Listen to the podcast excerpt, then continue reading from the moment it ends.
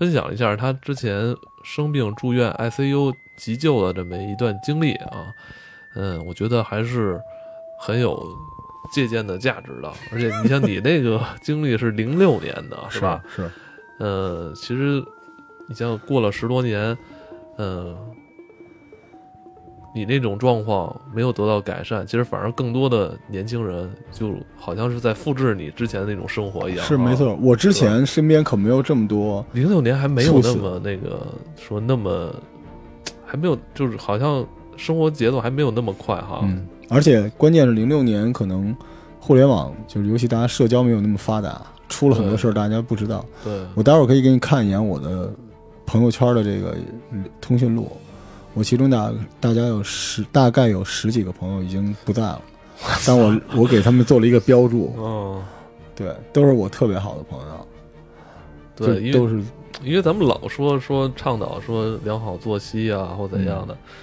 嗯，咱就拿睡觉这事儿来说吧，嗯。普遍大家都睡得晚。嗯，其实我觉得只能自己救自己，就你必须得一重病。说实话，因为很多时候人睡得晚这件事情，他不觉得是个事儿，他反而特感动自己，说我是为了工作、为了爱情、为了学习。嗯但是我想跟大家说，就是上一期咱们最后说的这个“死亡就在不远处”是什么意思呢？就是你你为了所有的这些事情是和你你和你现在的生活之间交互用的，嗯但其实你得想明白一件事儿，就即便你父母那么爱你，他也管不了你的命，嗯你的命没了就没有了。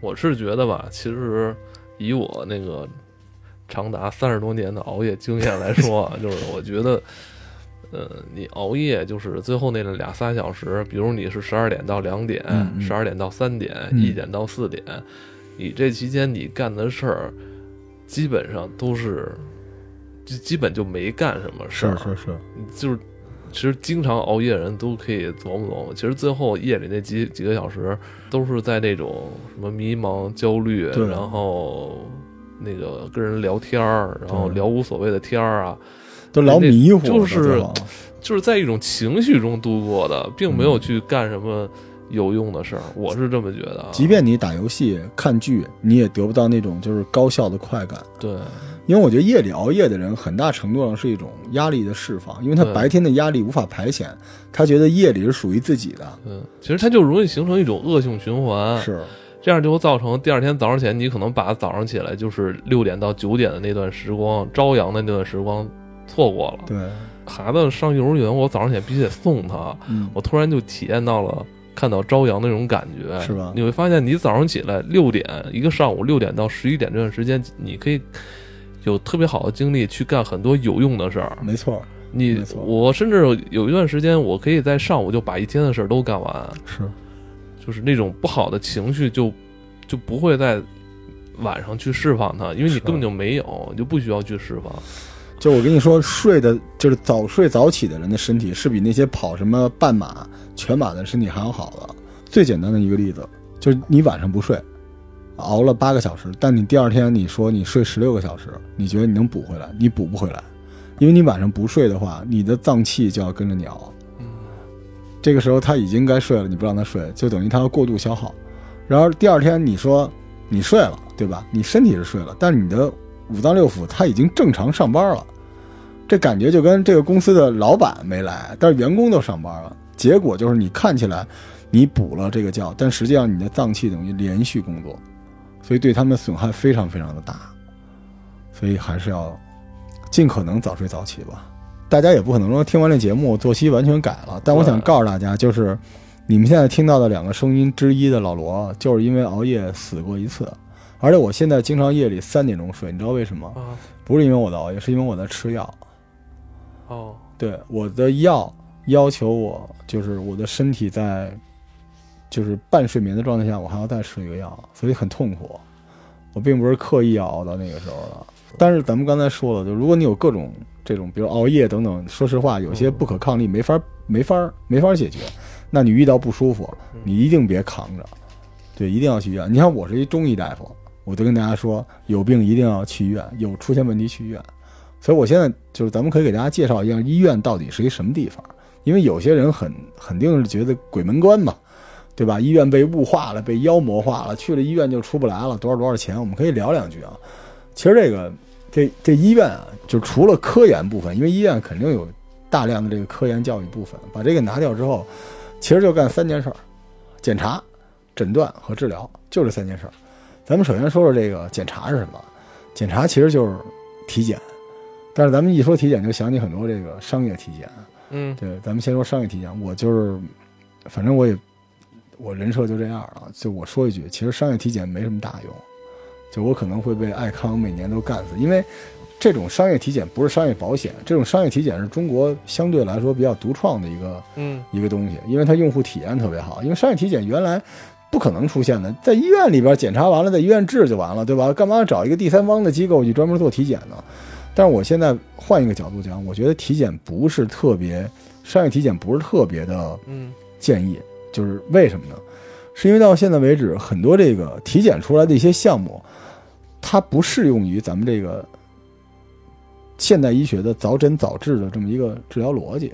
就你查出一大堆没什么用，就是体检出来的一些数字看着挺吓人的，但实际上特别像那个塔罗牌算出来的。就突然跟你说，你老赵你 AMPR 值低了，他妈这个值你也不知道干嘛使的，嗯但这值还真的有，从某个化学里边是有这个值的，但是你低了，你怎么办？没办法。呃，那你的意思是说，呃，医院体检跟那些医疗就是这个体检机构检的指标不一样，不一。样，是这样的，就是有一些设备是一样的，但是医院的，咱们说一下，说回医院啊，医院的逻辑是什么呢？医院是就是商业体检，它要靠这个各种一直多出来一些选项来吸引你去，然后你觉得我操好厉害，它能测一千项，体检特别搞笑。现在大家不说体检准不准，只说测的项目多不多，对吧？测三项的十块钱，测三万项的一千块钱，但实际上你准不准你也不知道。医院的逻辑是什么呢？它不靠这个招纳病人，为什么？它病人病人已经足够多了。咱们就说把医院说到最黑化，阴谋论说医院要挣钱，他挣的是治疗费，所以他的体检是怎么检呢？他肯定是检出来这东西他能治，他才能赚着你的钱。有些项目检出这波数数据来，他也治不了，他怎么会把这些项目放进去呢？因为他不差这个钱啊。对医院来说，设置很多检出来，但是不符合早诊早治这个逻辑，也没法给你施治的项目是没有意义的。所以反过来，我想推荐什么呢？嗯，去医院的体检中心体检就足够了，呃，去医院体检就是挂号，就跟人说我今儿来体检，就是体检，而且医院的体检很多还有医保呢，它有很多是医保的，，哎他会问你说你需要像检什么你可以选？你可以选择。是这样的，就是医院这个体检呢，咱们就说刚才商业我已经 diss 了啊，就是咱们听友里边我说的不对的，活该哈。呃，咱们就说这个公立医院的这种体检，体检有两种类型，一种类型是这个盲检，就是你怕死，我也没什么毛病，我也没有不舒服，我就检一下，那您测个血，测个基本的这几样东西就行了。那你三高症肯定能测出来了，对不对？这是最基本的，这个叫盲盲验啊，就是随便来。还有一种是什么呢？就是偏对，就是偏偏向某些专科了。对，就比如说，我就说二十多岁年轻人，咱们的节目年轻人比较多，说你去做一个全身大检查，没必要，没必要。但是呢，有些专项咱们要做，比如说二十多岁的女孩，二十多岁女孩应该做什么？应该做妇科检查，一定要做，不管你是不是备孕，我认为女生是要做这种妇科检查的。而这个男的呢，做什么呢？就是不一定是男科检查了，男性的就是不舒服的地方会比较多，比如说你有一些这个，呃，这个专项的检查，比如你你觉得你最近这老咳嗽，对吧？或者有些人觉得眼睛疼，这些专项的检查是可以做的，带着加血。因为这个体检这件事情就是怎么说呢？嗯、还是早检查，因为有里边我刚才说了，除了专项和盲检之外，还有一种就是家族病史。您不是弄了一个基因筛查吗？嗯基因筛查这件事情，说明家族病史、家族病的这个遗传是非常厉害的。而家族病的遗传，你在某个年龄上有大概率会爆发，所以你早点去检查，让你知道它是不是爆发了。而且家族病很多是那种暴性，就是爆发性的疾病。嗯对这些疾病的治疗窗口非常的短，我一定要跟大家说这个词儿啊，比较专业的词儿叫治疗窗口，治疗的窗口期非常的窄。就这个病，我跟你这么说，你现在发现了，你治疗了，你啥事儿都没有，然后你现在没发现，一个月之后，你可能就就是变成一个慢性病，就得一直吃药打针下去。哎，这个遗传史怎么去界定它？比如说这个病是我从我爷爷那一块儿他就得，嗯。还有一种是我爷爷不得，但是我爸在三十三十岁、四十岁时候得的。就他作为一个参考嘛，啊，就是等于说你，比如说你现在浑身上下什么毛病都没有，啊，你家里什么情况你也不知道，那好，那你之前比如说你家里有人说你有可能得这个病，那你现在就去查这个病的专科，如果没有就没有，如果有就证明它爆发出来了，那你就抓住这个窗口期给它治了，或者给它控制起来。有些病也不好治，比如肾肾病，嗯，那就是慢性病。对吧？那个肾病您还说着了，虽然不好治，但是管控起来比不管控让它发生更大的病变要好得多。对，所以我们刚才说的这个医院的第一块啊，这就是检查啊，第二块是医院的诊断。这诊断这件事情，咱们要弄明白一个词儿，就大家都说病症病症，什么是病，什么是症？嗯症就是你现在出现的各种不舒服，嗯然后把这些症啊归纳成病，来出好的治疗方案，这个是最重要的。所以从这个角度上来说，其实这个中医和西医有点像，就中医和西医都认为诊断是最重要的。但这个情况下，我自黑一下我们中医啊，就是西医，你看我现在去医院，很明显感觉到很多给我就是诊疗的这些人，都是那种二十多岁的大学毕业生。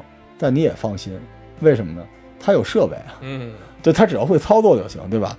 好，中医有的诊疗确实比西医就是呃说错了，就中医的很多诊疗比现代医学可能还要精准，但是它不是人人都能做到的。你旁边弄一十几岁、二十多岁一小大夫给你号个脉，你敢信吗？所以从这个角度上来说，诊断来说，我们为什么说得了病最好是去大医院去看一下？嗯所以这个诊断还是挺重要的。而且这里边还有一点，就是很多就是我们现在呃医闹来 diss 现代医学 diss 大医院，说这个赚病人钱都赚疯了，说什么呢？说随便来个人入院就是几项大检查，您听说过吧？啪啪啪抽血什么的，一下就上千块钱，就很多人都说这个，其实必须这样，因为现代医学是建立在非常复杂的检查的基础之上的。而且这种检查，现在这个法律支持啊，是保护病人不保护医生的。比如你说你得了一个什么病，你来到这地儿，结果你不是这病，这边医生给你一治治错了，那问题都是这医生了。所以如果你去现代医学这种大医院，他必然要给你做所有的这种检查，而且这个刚才咱们俩不聊了吗？就人的这个身体的病变非常快，你今天什么问题都没有，明天你突然就爆发了。所以这些检查，我跟大家说，这是好事儿，而且又有医保，对吧？就千万别别觉得就是这是一负能量，这就是医疗的逻辑不是把病治好，医疗的逻辑是发现你有什么病，这是最重要的，因为有很多病是治不好的。但是你发现你有什么病之后，你心理上有这么一个建设，你可能未来就，是吧，能够改变自己的生活方式等等之类的。但比如说像我就不敢去体检，嗯，是讳疾忌医，我建议你去。我我想现在因为我最近不是打拳的，我想再打一段拳调一调。我跟你说，大家都是这样的，就是说，哎，就跟我一哥们儿说测血脂，嗯，非要说过俩月再测，为什么呢？嗯因为我这两天休息不好。大哥，你知道吗？你也不知道你得的什么病啊。就是你现在看，你比如你打拳，你让你气血流通，你瘦瘦了、帅了，哪怕你长个了，可是你是一肝脏的病，那你这这健身这两个月，你身体变得特别牛逼，就是比如说咱就跟玩游戏一样，你的武力长得特别高，但你魅力或者政治那个地儿在这两个月里坏死了，你怎么办啊？所以我觉得就是该检查检查，也不拿这个当一个巨大的事儿，但是每年一次体检是一定要做的，查一下万一他们那个大病呢？就治。我跟你说，所有的大病都是由于你没发觉的小病形成的，这是真理。你现在发现就屁大点儿一个病。我给你举一个简单的例子，糖尿病。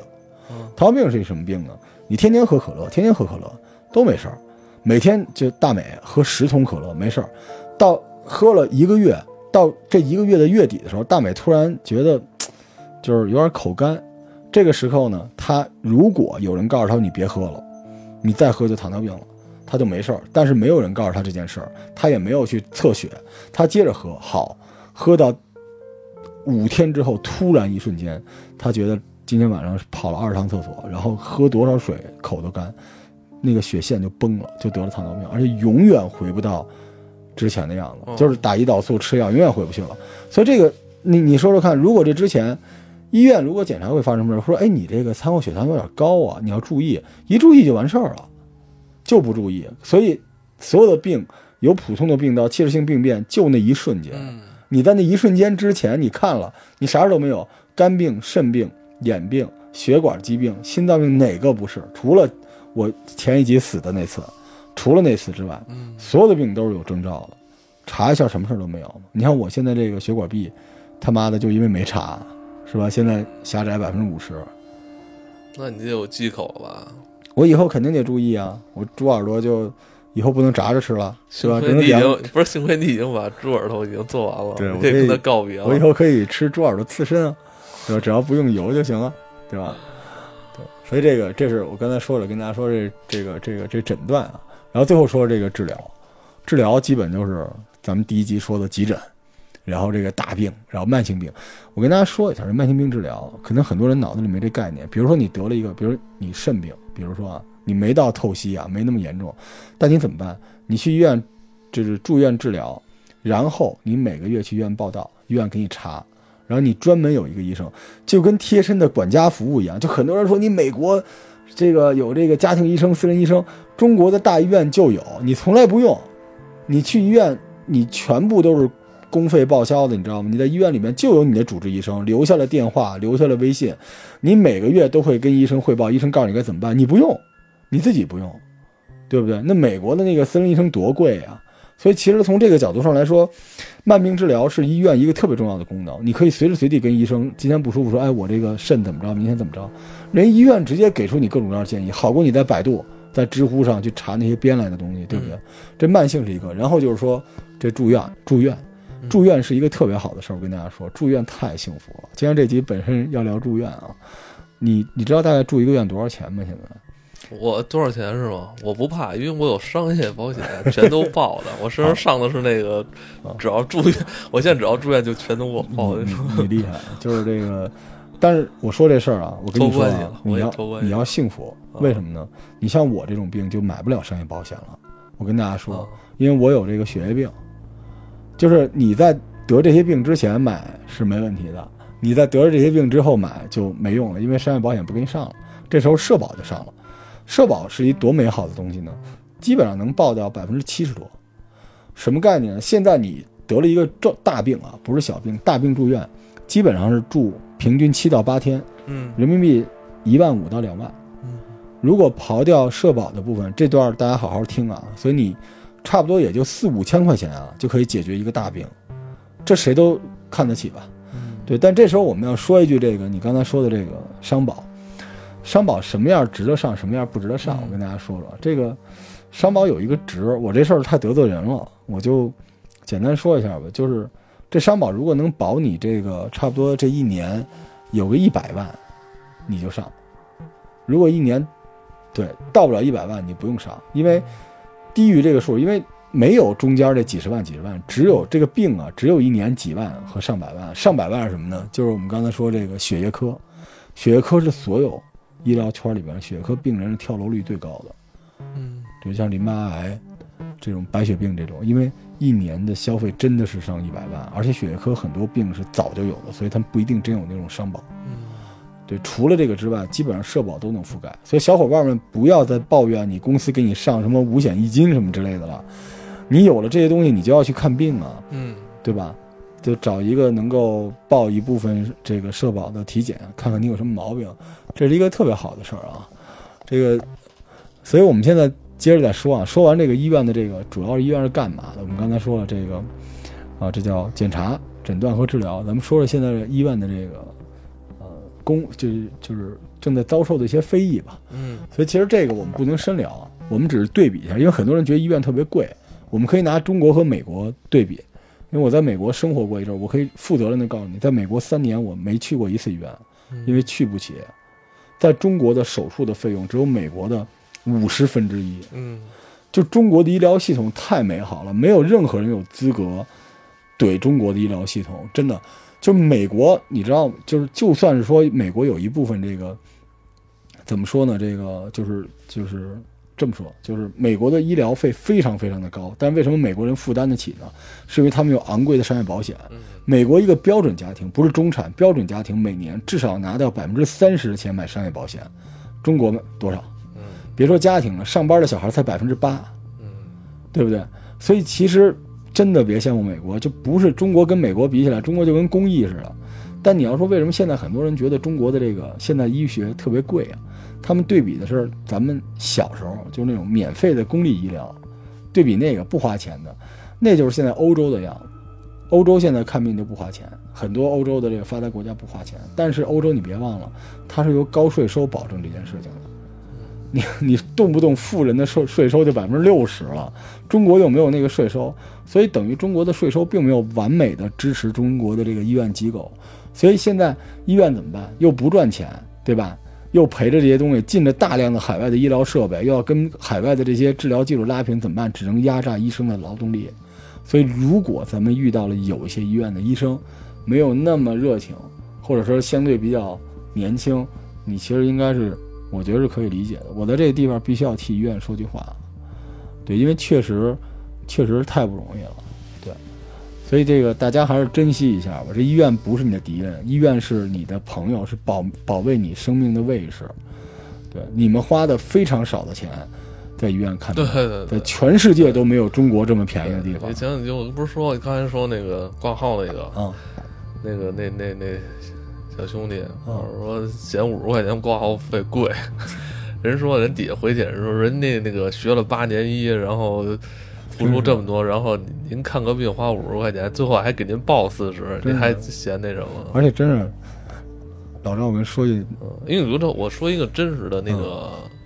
就是我自己的事儿吧，我之前就是去年旅游去嘛，然后回来之后因为走多了，我就脚腕子疼，早上起来疼的，然后我说，哎呀，你看，我说犹豫要不要去医院看看呢？啊，我媳妇说你去看看吧。没一会儿看完了，然后十点钟抓完药回家了，筋膜炎嘛，嗯，就是说我是因为老死什么之类的，我觉得这特别，我觉得在中国看病太方便了，还有我回想。从早上起来，我觉得我想看病，到十点半我已经到家，就这病已经看完了，药开完了，确诊了，片子都拍，对，这里边还拍片子，是，就当天全是拍片子确诊。开药全完事儿了，很多我们天天逼逼叨逼逼叨的东西，其实已经领先领先世界了。对，就是大家别那么多负能量，因为有的时候生病的人他有负能量很正常。对，就你比如得了什么病，你可能对你家人、对爱人，你都会来点气，就跟起床气一样。嗯但你自己琢磨琢磨，人在做天在看，你指人救你，你就说你在饭馆里边，人家跑堂的送菜，你都不敢说他，你怕他往那菜里吐唾沫。这医生救你命了，你现在怼他。对吧？所以我觉得医院是一好地儿啊。因此，我这个今天节目最后这点时间跟大家说说这医院的美好，就是 就是话锋一转，讲点医院好玩的事情啊。就是我还是建议大家没事住住院的，因为就是检查身体，在住入院的这个住院期间检查身体是比较方便的，对，而且比较全面。对，三高症嘛，就都所有东西都给你查一遍。医院首先这个有很多好吃的，遗失的美食啊。这个因为你到了医院，最关键一件事是。你三餐一定是特别稳定，而且特别好的那个时间。每天早上六点半起床，刷牙漱口，七点钟肯定吃早饭。这我们那医院早饭是馒头、包子啊、烧饼、肉笼、咸菜、鸡蛋、白粥。哎，你有多久早上没吃肉龙、鸡蛋和粥了？还有酱豆腐、咸菜。我靠！这早哎，你想象一下，就是为了这个食堂的。我跟你说，其实你住院第一天，你就特别期待第二天的早饭。咱咱们那个就是头一期节目，一早上念念那刚开始念的那个急诊室那那段特痛苦，人间百态。这段早上是什么呢？哎，早上一出门就听那个住院的楼道就：“哎，您起了，您来了。哎，您起了，今儿吃什么呀？今儿嗨，吃他妈包子。哎，我我来点咸菜。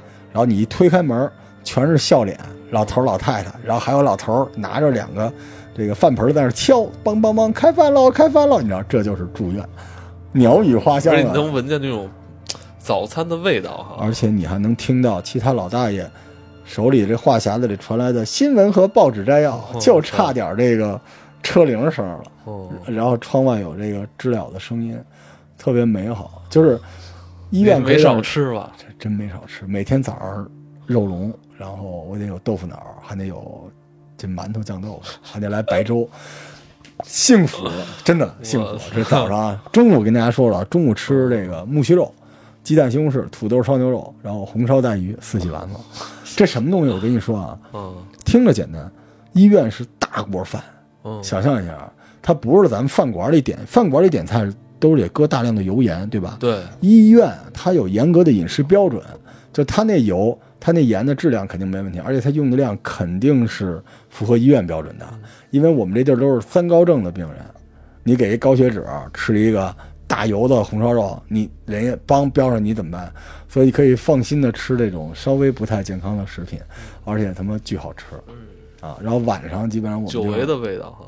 中午，我跟你说真，尤其整个那楼道那飘香啊，你知道那那大锅，然后门口那阿姨喊开饭了，开饭了，开饭了，哎呦，我们就轰冲出去了。护士不是还那个那个提前先问你说，哎，中午这你吃什么订饭，订饭，今儿订什么呀？订什么呀？好，订什你看么？我全都要是吧？我不是我坐桌上，我跟皇上，今儿我这个拿这茶壶啊，咂么一口，一推，今儿有什么菜啊？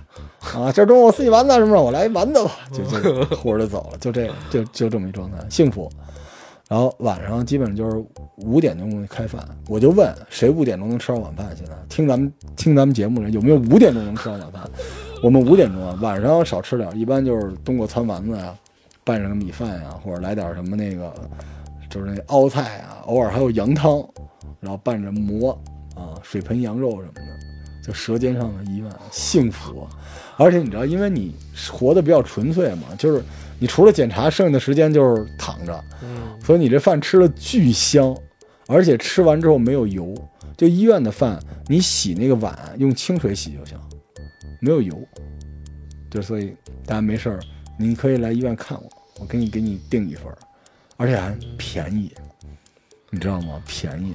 就医院这个一顿饭就是一菜一汤一饭这种二十块钱，巨大一大铁盆儿，嗯。